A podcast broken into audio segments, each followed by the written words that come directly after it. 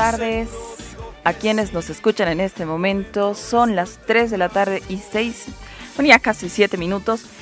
Este viernes y estamos por su emisora Herbol, es el 100.9. Bueno, vamos a tener un día bastante interesante en este programa de Las Resistentes. Bueno, recordarles que si están cerca de una computadora pueden eh, sintonizarnos en vivo en La Resistencia Bolivia y pueden comentar un poco sobre qué les parece el programa, si tienen algunas preguntas. Vamos a tocar temas bastante eh, cotidianos y yo creo que de, interés general hoy, ¿no? Entonces, em, bueno, esperamos que si tienen dudas o preguntas o algún comentario que quieran hacer, nos escriban tanto a la Resistencia Bolivia en la transmisión en vivo como al 693-92929. Pueden mandarnos sus WhatsApps sin ningún problema, eh, si tienen alguna pregunta tanto para nosotras como para nuestros invitados. Entonces, eh, los saludo a todos. Mi nombre es Camilo Ugalde. Mi nombre es Un gusto estar hoy día, día viernes, ya empezando un nuevo mes, abril. Eh, bueno, Cami, quería hablar un poquito acerca de un anterior programa que hemos tenido que se llamaba Bolivia Digital. Las mujeres liderando el cambio de era. Y pues este 4 de abril, nuestra, la, presidenta del, Senado, sí, se ha juntado con mujeres eh, jóvenes, científicas, ingenieras, informáticas, especialistas en programación y inteligencia artificial. Y la reunión ha sacado como tres, tres conclusiones inmediatas, ¿no? La primera era eh, generar una ley que impulse los startups, o sea, las empresas emergentes en tecnología como Facebook, por así decirlo. El segundo me acuerdo que una de ellas nos explicó justo sobre un startup, ¿no? De una aplicación nueva, Pamela, para buscar viajes. y ¿te el Hukumari Advice, ¿verdad? Exacto. Muy interesante. El segundo es generar espacios donde se articulen las innovaciones tecnológicas con el mismo Estado. Ah, mira vos, qué interesante. Bueno, entonces eh, yo estoy segura de que vamos a tener oportunidad de poder conversar con más de estas mujeres que son parte de, este trabajo y de que están realmente explorando e impulsando nuevas eh, tecnologías y nuevas herramientas tecnológicas en el país, ¿no? Y, mezclarlas con el Estado, ¿me entiendes? Sí, eso, eso está loquísimo, ¿no? Porque puede ayudar a desburocratizar muchos de los procesos que significan un papeleo pues interminable, cansador, que a veces hasta ni ganas de dar los, ni ganas de hacer los trámites te dan. Exacto. Pero que bueno, que, que, van a ir aportando, ¿no? Y el tercer punto aplica exactamente lo que tú me decías, impulsar una agenda digital donde se use la tecnología en políticas públicas por ejemplo, exactamente, desburocratizar el Estado o impulsar también una economía digital en el marco de una Bolivia digital. Buenísimo. Entonces, esto solamente para recordarles, si quieren ver el programa, pueden acceder a La Resistencia Bolivia. El eh, título del programa era em, Bolivia Digital. Mujeres em, liderando la nueva era. La nueva era, perfecto. Entonces pueden acceder. Ha sido uno de los programas que más eh, interacciones ha tenido eh, de todos los que llevamos a cabo este año. Entonces está súper interesante y también puede llamar a que muchas mujeres sean parte de esta nueva ola, ¿no? En fin, entonces, ahora estamos con un programa un poquito diferente a lo digital, pero que de alguna manera también se va relacionando poco a poco, ¿no? Queremos presentar a nuestros eh, invitados el día de hoy y decirles que el tema de hoy se llama eh, el desarrollo en Latinoamérica, ¿dónde está Bolivia? ¿No? Entonces, más o menos vamos a poder hablar sobre economía y todos esos datos así medios duros, medios difíciles que a veces nos presentan eh, de una manera que no logramos identificarnos, pero ahora queremos hacer que esos datos sean personales, ¿no? O sea, que podamos entenderlos eh, de la manera más fácil, más... Eh, ¿Cómo podría ser? ¿Común? Más común, sí, y que tanto jóvenes como nosotras o gente que está así en la calle que no tiene todo el tiempo de la vida para estar estudiando dato tras dato, pueda sentir eh, que ya comprende de qué se trata la economía de un país y más en un contexto latinoamericano. Y una economía estable, ah, para hacerlo más claro. Exacto, entonces bueno, pasaremos a, a presentar quiénes tenemos invitados hoy día. Tenemos a Javier Escalante, él es licenciado en filosofía en la UAM en México, eh, también es licenciado en Economía de nuestra Universidad Mayor de San Andrés y es miembro de la Confederación Universitaria de Bolivia, fue, ah, fue, fue, ¿verdad? Hasta el 86, cierto. Eh, director del programa indígena del PNUD fue también, fue ministro, viceministro de Desarrollo Rural, Eh, fue director de la Unidad de Coordinación de Programas y Proyectos del Ministerio de Economía, eh, director de Pro Bolivia y es miembro del directorio del BDP, ¿no? Del eh, Banco de, Desarrollo Productivo. De dos BDPs. Sí, hay dos BDPs. A ver, ese, es el misterio de este país.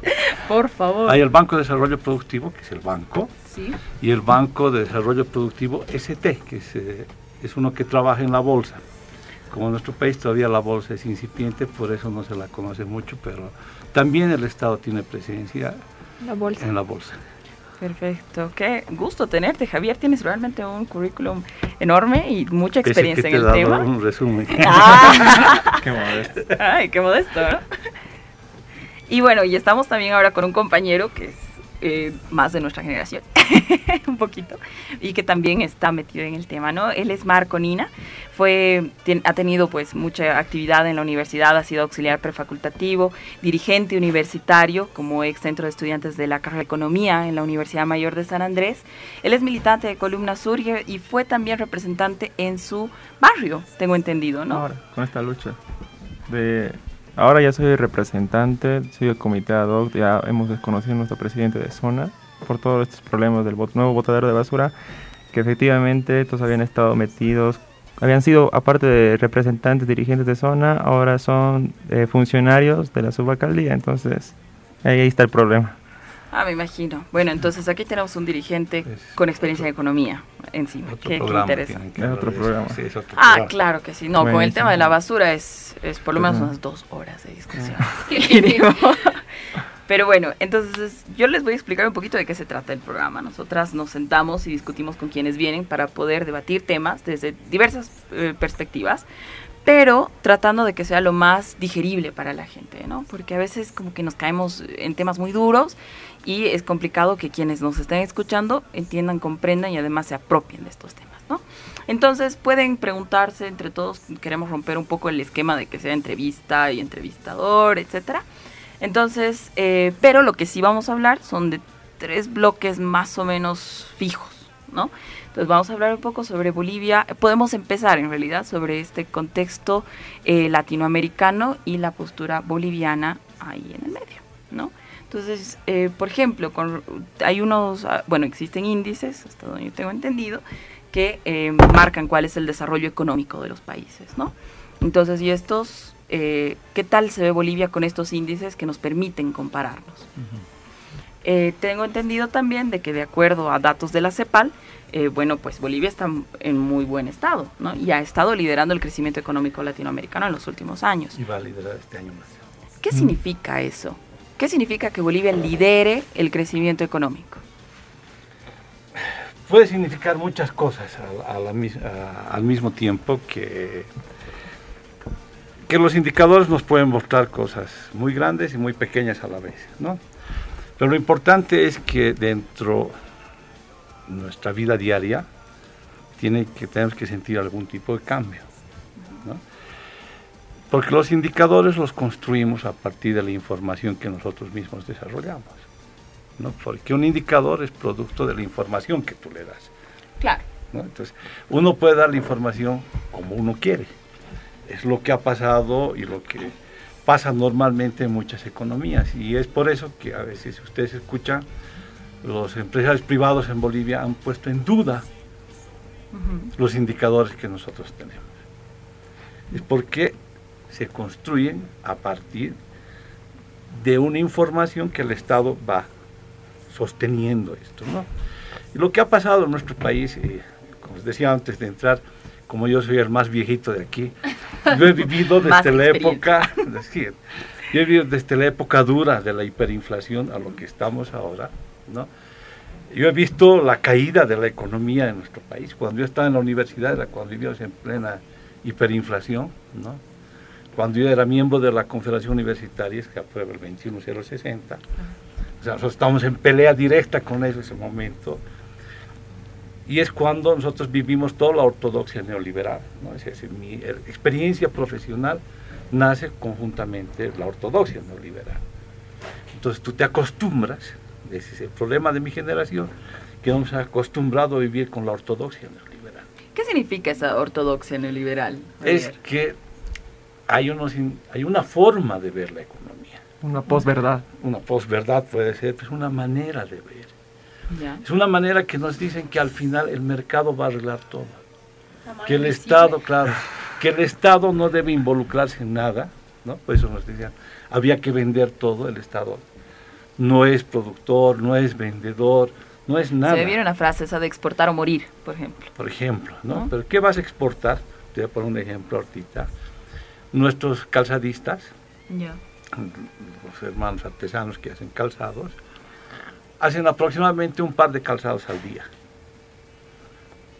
Si tú vas al mercado internacional, te van a pedir al mes 5 mil pares de calzados. O sea, ¿cuál era el chiste de exportar o morir? si no estabas incidiendo en la transformación tecnológica de este país. Ya, sí. Ah, claro, claro, es que es coherente, ¿no? Es fácil, se ha abierto la, soya, especialmente, se ha vuelto parte de la República Soyera que se llama, que es Argentina, Brasil, Paraguay, y nosotros nos incorporamos. Es fácil. Podemos exportar, generamos divisas, evitamos, mejor si devaluamos más seguido, pues nos volvemos más competitivos. Es una mentira, pero tratar de medir la competitividad a partir del precio del dólar, ¿no es cierto? Entonces, eso es lo que la ortodoxia nos muestra. No sé si he sido claro o, me, se complicado más. También, aparte que hay que ver, es que los indicadores muchas veces son mentirosos. Puede ser que un país haya decrecido un año y en el otro año haya aumentado el doble y eso no quiere decir que haya aumentado el doble. Entonces, esas, por ejemplo, yo me estoy acordando ahorita de la de Paraguay, en su momento tuvo una deflación, una, perdón, un decrecimiento, números rojos en su crecimiento del PIB y luego fue la economía más que más este crecimiento el, su PIB, entonces también las variables hay que saberlas interpretar. Ahora, hablando de lo que son las exportaciones, el mercado internacional, hay que ver cómo también abrimos mercados. Muchas veces tienen una incidencia política, entonces son temas para analizar y que también se ve como las condiciones, la, por ejemplo, la inversión de extranjera directa, bajo qué condiciones llegaba a Bolivia. Claro, eso es bien interesante, ¿no? O sea, y particularmente en Latinoamérica, que a través de la historia y de las, las olas políticas que ha habido, cómo eh, hemos podido articular también mercados, ¿no? dependiendo de, la, de la voluntad política también de otros países. De otros países. Y también hay un tema, nosotros hemos llegado tarde al desarrollo tecnológico como país. Ya. El hecho de este nacimiento de república, formación de república, etcétera, hay un montón de cosas, pero hemos llegado tarde. Y el ejemplo más importante, que en realidad nunca lo decimos, pero que tenemos que empezar a reflexionar, es el 52, con la revolución del MNR, se nacionalizan las minas. Nos volvemos propietarios. Bajo el mismo gobierno de Víctor Párez. nos volvemos propietarios de las minas. ¿Y cuándo se inaugura la primera fundición? ¿Usted sabe?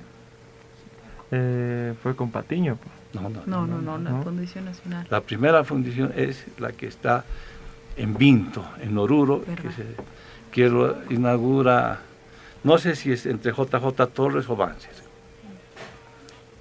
son 20 años después que aparece la primera edición. Seria, ¿no? Porque hay otro, otro intento de fundición de la familia Peró en Oruro, que son pequeñas condiciones, pero ¿por qué?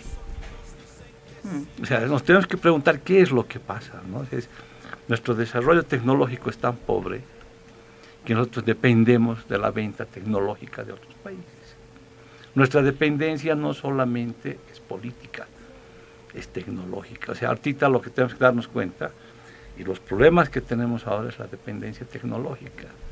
Y la ruptura de la dependencia tecnológica es un tema, no es de 10 ni de 20 años. Son de generaciones y de una de transformación de las universidades, que tienen que empezar a generar ciencia. Entonces, nuestro problema económico, o sea, el éxito de nuestro país ha sido el manejo macroeconómico responsable.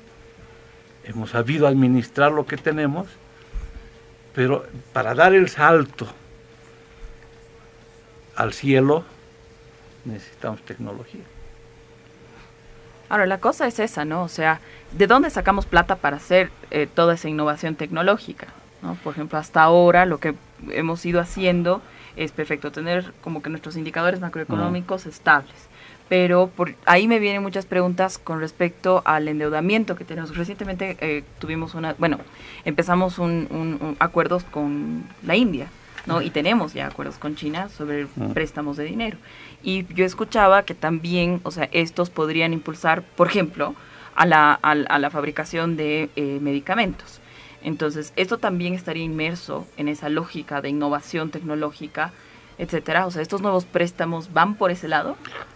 Antes, antes de que profundizar el tema, yo creo que había que quedar bien, en claro qué se, qué, se, qué se entiende por deuda.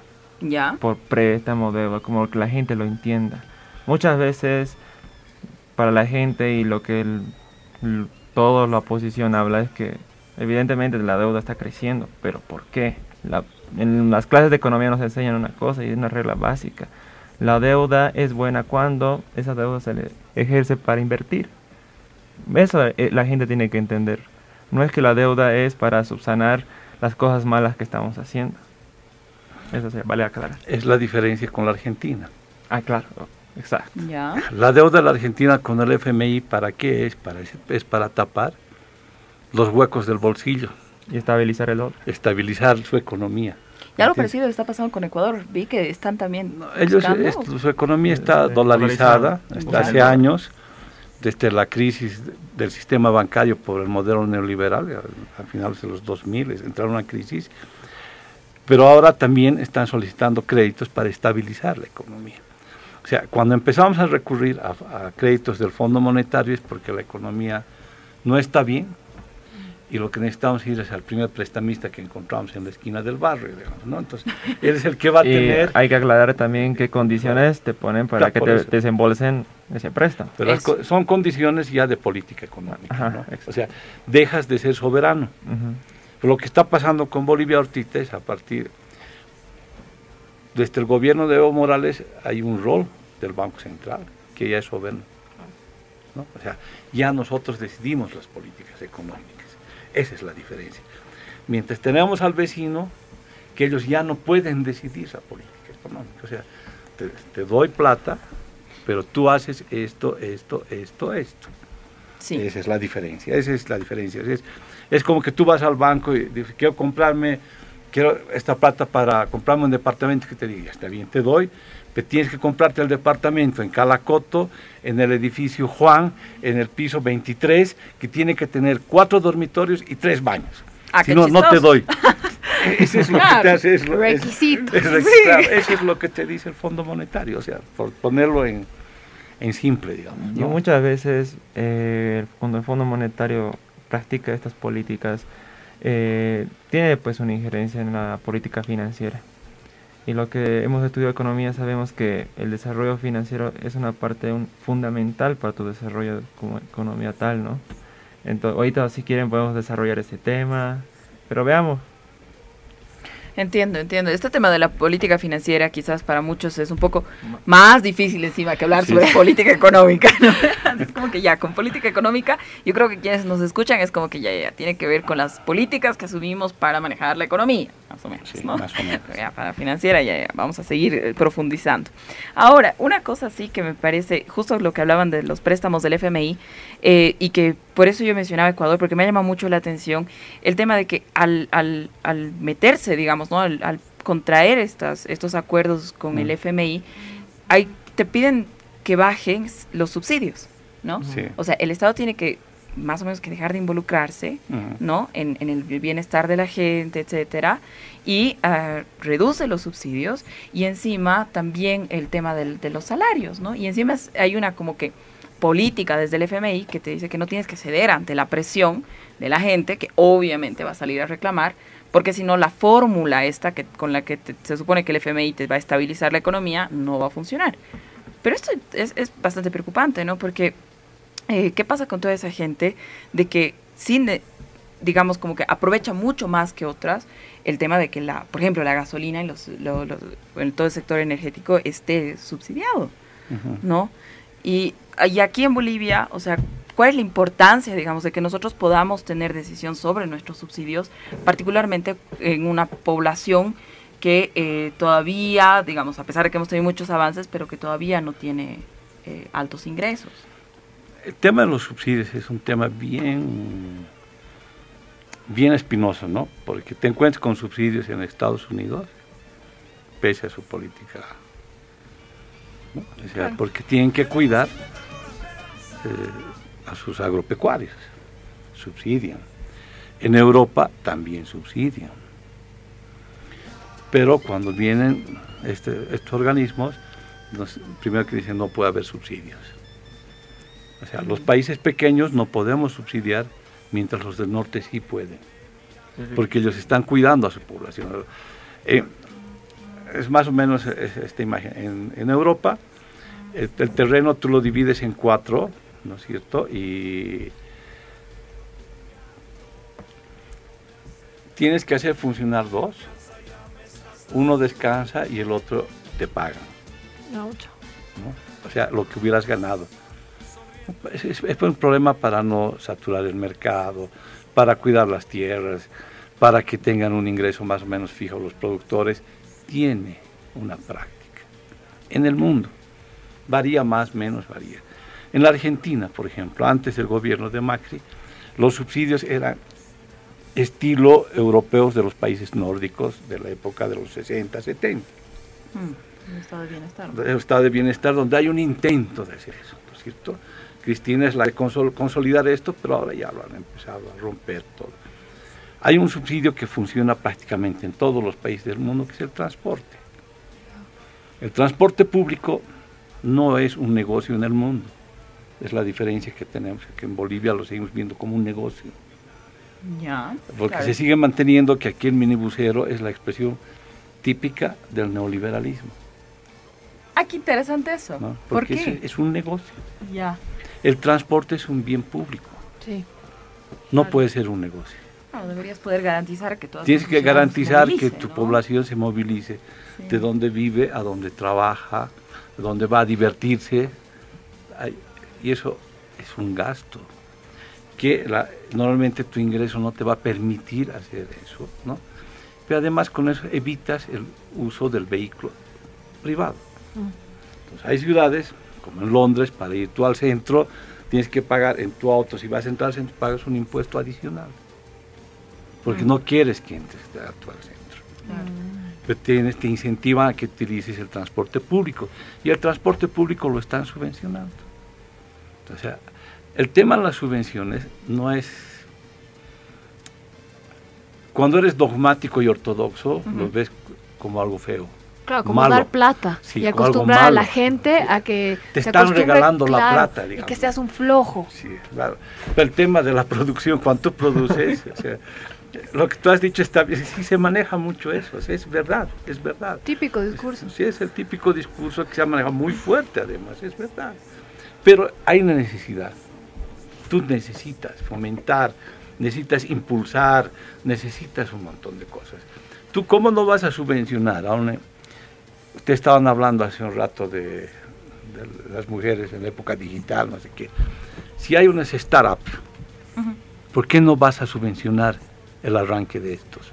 Por lo menos dos años. Claro. Como lo hacen en México, como lo hacen en Chile, como lo hacen en la Argentina. ¿Por qué no vas a subvencionar? Ese es el rol del Estado. Estás generando las capacidades productivas para el futuro. Todo depende de cómo tú ves. Si tú dices como, ah, ese es un vago y le voy a regalar plata y no va a trabajar, esa es una visión. Pero si tú le dices, te voy a subvencionar, pero tú me tienes que traer a fin de año tantos resultados, es útil. Claro, pues produce fuerza laboral. todo son visiones, ¿no? La economía son visiones. Para contextualizar ese tema, hay que aclarar dos puntos. Eh, exactamente, eh, evidentemente existen varias eh, formas de expresión de lo que es el, subsidio, pero hablemos de los subsidios de lo que pasa en América Latina. Sabemos que en América Latina tradicionalmente ha sido una, hablando de, teoría de desarrollo, tradicionalmente ha sido esa la teoría estructuralista de que es, centro satélite. De la CEPAL. Claro. Entonces, bajo ese contexto, eh, el significado de subsidio ya cambia. Ya no es no, ahora es una manera de redistribuir la riqueza, primero, y aparte a las personas más necesitadas que su propensión a marginal al consumir es uno. ¿Y eso qué, a qué me refiero? Que todo lo que ganan lo gastan para su propio consumo, para su sobrevivencia.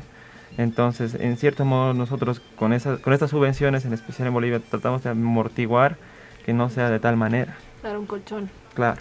Para generar un bien. Aquí sencillo, así para terminar esta parte. Ya. El bono Juan Azurduy. ¿Cuál es la utilidad? De sesión, que decía la de sesión escolar. El de la madre, ¿cómo se llama el bono este? Reducir, por ejemplo, la mortalidad, mortalidad infantil y materna. Materna, es, que es, no era es un objetivo concreto. ¿no es cierto? Entonces, es parte de romper la desigualdad que hay en el país. ¿no es cierto? Entonces, los que hemos tenido la suerte de estar en la universidad, de estar en un colegio privado, etcétera, tenemos la suerte de ir a un hospital o una clínica privada porque nuestros ingresos nos permiten a eso. La gente que no ha tenido acceso a la educación, que ha vivido en el campo, aislada, no tiene acceso a la educación, no tiene acceso a la salud. Y si tú no tienes plata para ir, se está muriendo, mm. ¿dónde la llevo? Entonces, bueno, ahí está el bono, en algo te va a ayudar ha permitido que tú tengas una práctica, que la madre embarazada se haga los chequeos y que el bebé nazca en mejores condiciones. Si tú criticas eso, estás criticando la vida. Claro. Listo. Interesante.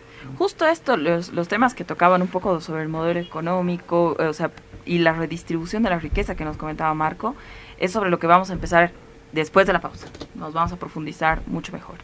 Entonces, ahora nos vamos a una pausa musical con una canción escogida por nuestra operadora Dayana. Así que Daya, vámonos. Volvemos con La Resistente, soy Azul Saavedra, estamos con Camilo Ugalde, estamos con Javier y Marco. Bueno, Cami, voy a leer unos cuantos comentarios que nos han eh, escrito en Facebook. No se olviden que estamos transmitiendo en Facebook, en Twitter, en YouTube y también, bueno, a través de la emisora.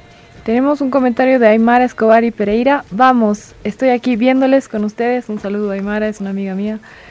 Juan Alberto Guerra nos dice saludos desde Capital Federal, Buenos Aires, Argentina. ¿Deberíamos considerar cerrar el mercado interno o cobrar altos impuestos a productos que podemos producir en Bolivia? En Argentina funcionó mientras duró. Ahora que se desregula, desreguló el mercado, estamos en recesión y pérdida de puestos laborales. José Omar Méndez Monroy, un saludo a compañero Javier Escalante, líder del proceso de cambio. Popular.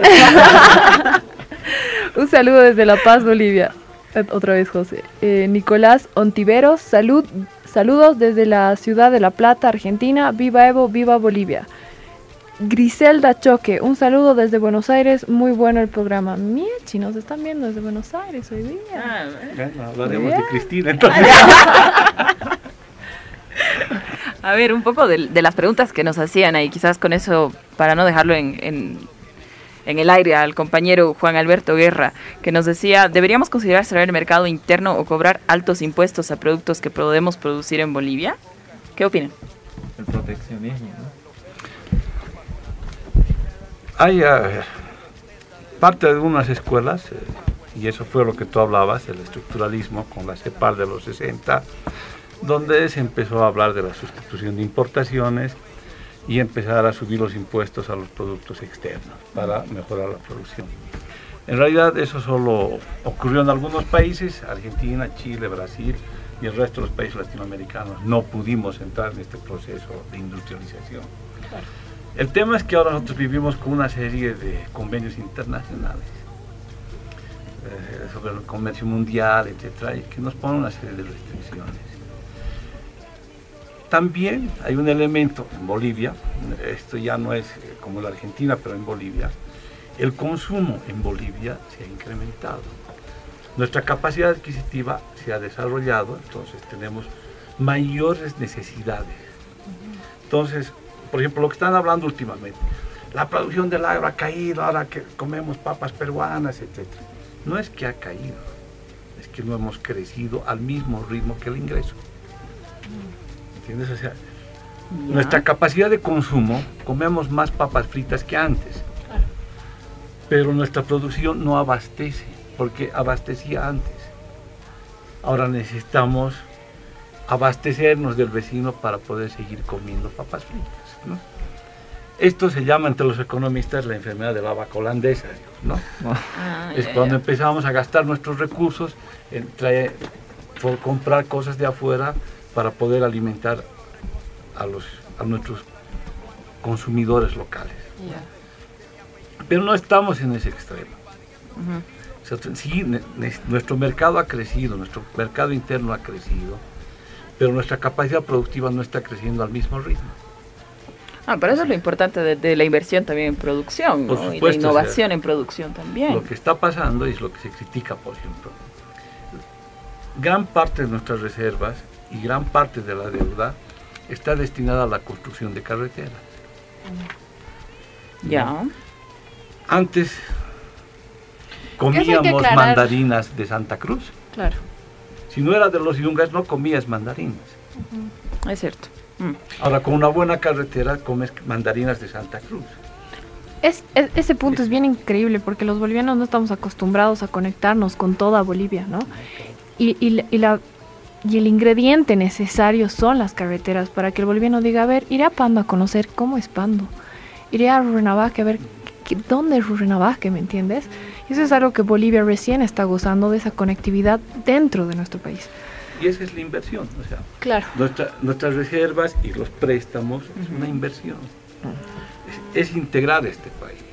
¿no? O sea, Europa, países de Europa que son del tamaño de, del departamento de Santa Cruz, por no decir de un municipio de Santa Cruz. Exacto. La integra es, es fácil integrarse, porque usted es cerca. Tienes tren, tren bala, tren no sé qué. Y además, como son Dios, territorios homo- homogéneos, ¿no? Así no sean homogéneos, pero ya, porque Ya. puedes subir a los Alpes y después estar eh, en la costa no sé dónde, digamos, no es homogéneo, pero son pequeños. Pero ellos han invertido hace cuántos años. Claro, eso es cierto. O sea, sí. aquí o sea, viene los miristas, Samuel Dora Medina, etc. ¿cuánto ellos han invertido en la construcción de la vertebración interna? Hemos pensado para exportar, entonces tenemos que asfaltar el camino hacia Arica. Mm. El resto no importa. Ah. Pues esa es la prioridad. El tren. ¿Cuál ha sido el primer tren que se ha hecho? ¿A dónde? Antofagasta, Arica. Es para exportar. No es, no es para integrarnos, sino es, es la visión externa. Porque una vez que si nosotros nos conectamos, nuestros productos nos Claro, el mercado todos. interno va a ser... se fortalece más Claro. se fortalece más. Ent- Es lo que tenemos que hacer. Entonces, a mí no me pueden criticar que yo me preste plata para mejorar el ingreso de mi casa. Claro. Estoy mejorando mis condiciones de vida. Para eso, pues cualquier persona se presta plata, Claro, ¿no? O sea, sí. cuando nos prestamos plata es porque queremos tener una casa mejor, una casa más grande, poder tener una casa, ¿no? Poder mejorar nuestra producción, como si somos una familia productora, etcétera. O sea, no es, no es de locos que nos prestamos plata, en general, ¿no ve? Y no es sin propósito también. Exacto. Hay algunos que es con propósito de ir a turistear, digamos. Ves que hay capacidades económicas como para pagar. Ahora, Sí, sí, los sí. bolivianos, por ejemplo, ya de, de un departamento de Bolivia, ahora ya, ya no van a Arica. Se van, ahora ya ha cambiado Punta Cana, Punta Cana ya tiene otro nombre, además. Porque ahí la población va de vacaciones. ¿Qué es lo que te está demostrando eso? Tu poder adquisitivo pues ha aumentado. Claro, tenemos montón, más plata. claro. Pueden decir lo que quieran, pero sin embargo, muchos que critican están de vacaciones en Punta Camba, ¿no ves? Perdón, Punta Cana. Por ejemplo, como hace días se han acabado las entradas, en un día se han acabado 10.000. 10.000 entradas para Avengers. No puedo creer eso. Para mí eso, no, juro que no Creas puedo o no, creer. Camila, Ya, pero ¿cuánto es gente que ya, o sea, no es solo un sector que Ya, antes igual. de Bolivia podía adquirir esto, sino ya somos todos. No, y Esa es la diferencia. y 120 bolivianos, una entrada al cine así. No, por favor, no, no 120 puedo. bolivianos. Así estaban revendiendo. Ahí hay un Bueno. amigo que me estaba queriendo vender 120 entradas. Están- ahí están pues los 3 millones de, de personas que salieron de la pobreza a la clase media. Claro, ese es el fortalecimiento en la cla- o sea, a ver, el 2003 y 4 ustedes estaban en colegio, si es que habían nacido. Ya. Ay, por favor. Nos está changueando mal el Javier aquí. Ah, Lo sí. que pasa es que a Bolivia se la veía como un país, un estado fallido. Claro. ¿no? O sea, se empezó a hacer muchos estudios donde Bolivia era un estado fallido, ¿no? O sea, que era, era la crisis del Goni, la crisis de Carlos Mesa, etcétera, que como país no estábamos consolidados y que no servíamos. Hay estudios. Hay gente que ahora debe estar hablando, es la que empezaba a pedir que deberían venir las- los cascos blancos, que deberían pacificar, deberíamos ordenar. Inclusive se llegó a hablar que algunos deberían irse al Brasil, otros a Chile, otros a Argentina. Éramos un estado fallido.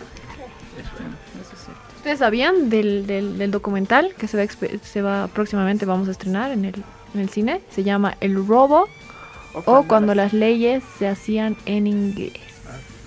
Pero hay un ejemplo que después te voy a contar, es el ejemplo clarito. Pero había esa crisis, ¿no? ¿Y cuál era la mayor parte que mostraba eso? Es que era un Estado que no tenía clase media. No era- Bolivia, hasta el 2004, era un Estado que no tenía clase media. La clase media era ínfima. La clase media o sea, es la que te va a ayudar a, a producir intelectualmente, a desarrollar un tipo de cosas. Es tu fuerza laboral. es un, es un tipo de fuerza laboral que necesita un Estado para consolidarse. Nosotros no teníamos clase media. Eso es Ay. fuerte. Entonces, ahora tenemos clase media. Y la clase media, porque es clase media, porque no, dentro del marxismo es, un, es la pequeña burguesía, ¿no es cierto? Entonces, no, no es clase en sí. Entonces mueve, es Claro. volátil. Entonces ahora viene alguien simpático, era un ex artista de televisión que tenía su programa, que habla muy bien, pero no te dice qué es lo que va a hacer y como es guapo y va a dar charlas en la Universidad Católica, ¡ah, ese hombre! ¿No? Mm. Porque así es la clase media. Y otro problema de la clase media es que si bien han salido del- de la pobreza a la clase media, estos de la clase media son los que más duro te critican. Por eso alguna vez García Linera decía, hay que saber cómo cautivar, ya no es ya por las cosas se les han enarbolado, pues ya son sus, lo que comenzó como una lucha por derechos, ahora se los, les pertenece. Es obligación del Estado cumplir con algunos derechos, ya no es algo por lo que tienen que luchar, una necesidad. Entonces son otras maneras que tenemos que aprender a cautivar esa clase media. Pues esa clase media ya no es suficiente. Ahora ya quiere subir un escalón más. Sea, Entonces ve un aliado de clase a un aliado de la oligarquía cruceña como candidato, dice, ese es el que me va a jalar arriba. Me estoy uniendo con él pues, para jalarme. O sea, pues ya mis ambiciones ya no es suficiente. o sea, ya clase media, pero no es suficiente, yo quiero más. Yo no estoy contento con un departamento en, en Obraje, yo quiero tener una casa en La Rinconada o en el Urubó. ¿no? O sea, tus ambiciones también son más grandes. Eso es lo que está ocurriendo. Y- o sea, Y también, y también juega el papel de que si es que no consiguen lo que el señor dice ser por lo menos clase media alta, no quieren perder el privilegio que han logrado. Entonces, por lo tanto, ya no quieren que más pobres salgan de la pobreza. Porque claro, se vuelve Claro. una, una competencia una también, competencia, ¿no? claro. Por, eh, por lugares de trabajo, por N cosas. Ya también, porque tú dices, ya hemos salido de la pobreza, ya puedo cumplir con lo que es la universidad, puedo tener una maestría y entonces la competencia también es una cosa muy importante para ellos. Ah, pero un poquito feito y egoísta, ¿no? O sea, es que el ser por humano, favor. o sea, La naturaleza es la naturaleza del hum- es muy Ah, no, no, humano. no, no, no, Javier. Yo soy bióloga No, y no, yo digo que no Oh, es una naturaleza El ser humano. El ser humano El no es individual. del sistema económico. Está bien, está bien. Es producto del sistema económico. Por eso ahí, Nos ha tocado los- ahí, ¿no? Las dos. Excepciones los comunistas. Bueno, no, pero sí, este tema de, de la... Por ejemplo, de que Bolivia ya sacaba tanta gente de la extrema pobreza, a veces, o sea, se escucha ya como retórica y la gente dice, ah, bueno, pero es que. Qué bonito, ya no se pero. Listo, Es que claro. el problema es un problema también, es que es real. La gente que critica es la gente que no ha conocido el área rural. Exacto. Entonces, cuando los que Que hemos no la ha trabajado en el vivido. área rural. Porque es fácil ir al área rural y No, hacerte al turista. claro, una cosa es que tú vayas y saques una foto, pero los que hemos trabajado en el área rural, los que hemos entendido la problemática en la que estaban, por eso nos hemos incorporado en este proceso. Y es algo que los citadinos en Bolivia tampoco entienden, que el cambio Claro. también se ha hecho, o sea, Es que el no mayor también, claro, cambio es se ha hecho. Exacto. No es en, no la en las ciudad, ciudades. es en el área rural, porque ha sido lo más abandonado de este país. Exactamente. Y eso, eso lo podemos ver en el, en el mapeo electoral.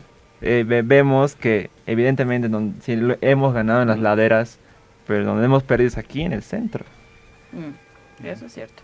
Es un tema de clases. Es ¿no? un clase- tema de clases. Es, un- es, un- es la lucha de clases que se está reflejando ahora. Claro, en Y vivo no y, se en olviden que qué es la economía según Lenin. ¿Qué es la economía según Lenin? ¿La economía, según los comunistas? No, Lenin, Lenin. Ah, no, no. Es la, la economía es la expresión concentrada de la política. Es eso.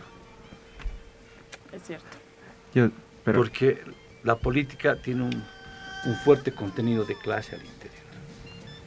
Si tú no le das ese contenido de clase, no tiene sentido. De un lado o del otro lado es lo que le da sentido a la economía. Nos falta en contenido de clase, yo creo. Sí, pero también se ha avanzado ya en eso. Sí. O sea, estamos en un proceso de construcción. La transformación de una sociedad no se da De un día 10 para el años. otro, obviamente. No se da en No, 10 pues años. dice lo que mucha gente no procesos, entiende. son- Por en eso la llamamos historia- un proceso de cambio. en- pues, en, en la historia, 10 años es una pulga. no, exacto. Eh, Si tú ves la historia Es que- de este país, son 200 años. Es que para la historia como país no es nada. Y de esos 200 años, que no es nada, 10 años es una pulga. No, claro, pero además de esos 200, a- antes de esos 200 años, ya había una estructuración de cómo eh, se ha ido eso- armando la sociedad económicamente Pues también. se ha ¿no? transformado, el, el Estado republicano ha transformado eso. ¿no? Sí, sí. Ha transformado, ha dejado vestigios, pero ha transformado. La Asamblea Constituyente se le da por eso. Cuando tú hablabas con los pueblos indígenas, lo que decían, nosotros queremos construir una casa donde nosotros podamos estar dentro. Claro. Imagínate, o sea, solamente ser parte de, o sea, es, Sí, esa, ese- es la- esa ha sido una ese- esa era la, la demanda de los pueblos indígenas. Claro. Queremos ser parte. Ah. Esa es la diferencia. ¿no? Y va de mano con la alfabetización, etcétera. Claro, hay un montón de cosas. ¿no? No, y Darle ahí, poder por ejemplo, a mí me parece una cosa bien interesante de este tema de la inclusión y de la pluralidad, casado con el tema de la innovación, ¿no? O sea, una sociedad mucho más diversa tiene, eh, y en igualdad de condiciones, ¿no? Materiales, tiene muchas más posibilidades creativas de innovar. ¿no? Precisamente porque tiene un montón de contextos, o sea, precisamente rescatar nuestros conocimientos ancestrales, etcétera, que vienen de la mano de los pueblos indígenas, nos pueden ayudar en desafíos más grandes que tenemos en el futuro. Por, ¿no? por eso vi una clara muestra de ese desarrollo que hubo en Bolivia, es la 393. No sé si se han dado cuenta, el, si- el sistema bancario boliviano ha aprendido a desarrollar instrumentos que te permitan este, visibilizar ¿no? y garantizar a toda la población y reconocer cómo es eh, la heterogeneidad de nuestro aparato productivo. No somos aquí sol- todos empleados o funcionarios que tenemos un salario al mes, muchos somos informal, también se, se pensó se pensó en lo que es por ejemplo un ejemplo la ganadería o el- tú eh, pones como garantía a tu a tu vaca a tu llama y puedes acceder a un crédito. Entonces con esta ley con este, esto es desarrollo financiero. Cuando hay desarrollo financiero también existe un crecimiento económico. ¿Verdad? Ya nos vamos por la última ronda de ideas, porque estamos a cinco minutos de terminar el programa. Entonces... hablamos de Argentina. Hay un ¿Cómo tema, es, es un tema muy corto, ya, ya nos va a dar tiempo, es el tema de la innovación. La innovación tiene dos aristas, creo yo, ¿no? Una, la más importante, son las unidades académicas del país, Mm. que han recibido recursos con la nacionalización de los hidrocarburos. Pero un montón de, plata. Si analizamos qué han hecho para investigar, han gastado aproximadamente el 15% de sus recursos en investigación. El resto es en infraestructura y en salarios. Y yo creo que los mayores deudores del proceso actual son las universidades porque no nos han generado el conocimiento necesario para transformar el aparato productivo, porque no solamente es la burocracia estatal, Sí. es el desarrollo del conocimiento. No, yo te y está secundo. en te sus secundo, manos Javier. y ellos no han cumplido. Firme. Y yo creo que la mayor crítica ahorita es al sistema universitario nacional que no han cumplido su rol y han fracasado, Sí. volviendo a título de que la autonomía, y yo he peleado por la autonomía, pero a título de la autonomía han rifado los recursos de este país. Sí. Totalmente cierto. Yo he sido dirigente universitario el 2015 y ahí hemos visto cómo la cantidad de plata que ha entrado el 2014, que ha sido uno de nuestros mejores años, y que se iba básicamente al malgaste de los centros de estudiantes o de, de algunas otras eh, unidades, digamos, administrativas, donde claramente la... Mira, yo vengo de una facultad de ciencias puras. Se supone que ahí es donde nosotros deberíamos estar impulsando un montón de cuestiones en innovación era para, para reírse de los proyectos, ¿no? Entonces yo creo que eso requiere de una discusión seria, interna. Sí, Exacto. porque tiene que ver con, el- con el incentivo del joven, ¿me entiendes? Sí, y con tu compromiso con el pueblo. Es la universidad gratuita. Como universidades debían encontrar, incentivar, cómo incentivar a los jóvenes. Y aparte, el papel de los centros de estudiantes no es solo el problema de los centros de estudiantes. El centro de estudiantes es algo ficticio. Lo que lo maneja el centro de estudiantes es el ejecutivo. Y el Sí. ejecutivo baja los lineamientos según los ¿Con quién? dirigentes universitarios. No, con tus autoridades. Actualmente será eso, Eh, o sea, en mi época po- era diferente. Ah, pues, claro, eso, eso yo invito a que yo, yo aconsejo a todos que hagamos un programa de cómo antes era la militancia, la dirigencia universitaria. La antes, sí. ahora cómo es. Ahora no hay dirigencia política en la universidad. Se supone que debe ser nuestra, primer- la- nuestra primera escuela de formación política, pero no la hay. Más es- aprendemos a ser más corruptos ahí. Sí, politiquería barata. Ajá. Ya, parece que vamos a hacer un programa sobre la universidad porque ha despertado muchas pasiones. Pero buenísimo. Me, me ha gustado mucho el programa de hoy, ha sido bastante didáctico, bastante eh, interesante también para desmitificar algunos datos y estas cosas que nos parecen un poco más difíciles. Eh, agradecerles muchísimo, Javier y Marco, por haber sido parte. Eh, estamos muy contentas con Azul por haber planteado esta como una nueva propuesta también, ¿no? De espacio. Como verán, una hora no nos alcanza, siempre lo mismo. Siempre sufrimos. nos gusta hablar y hablar y hablar. Pero bueno, entonces, eh, para una próxima oportunidad siempre van a poder ser parte si quieren venir a hablar. No, Vamos a estar invitar nuevo. eh, este año en- con este proyecto. Y bueno, pues nuestro afán siempre es querer como que tocar esos temas que no se tocan normalmente, ¿no? Porque nos caemos en la coyuntura a veces, ¿no? Y de- dejamos de lado lo importante.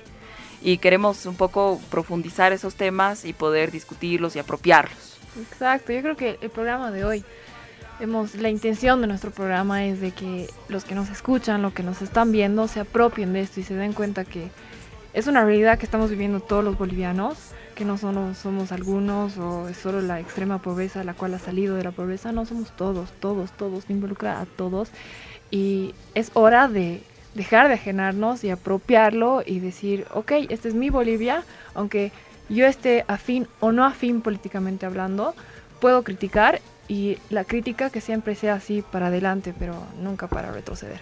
Jamás para retroceder. Exactamente. So, exacto. Gracias. Una belleza. Nos despedimos. Nos vemos el siguiente programa de Las Resistentes. Chau, chau, chau, chau.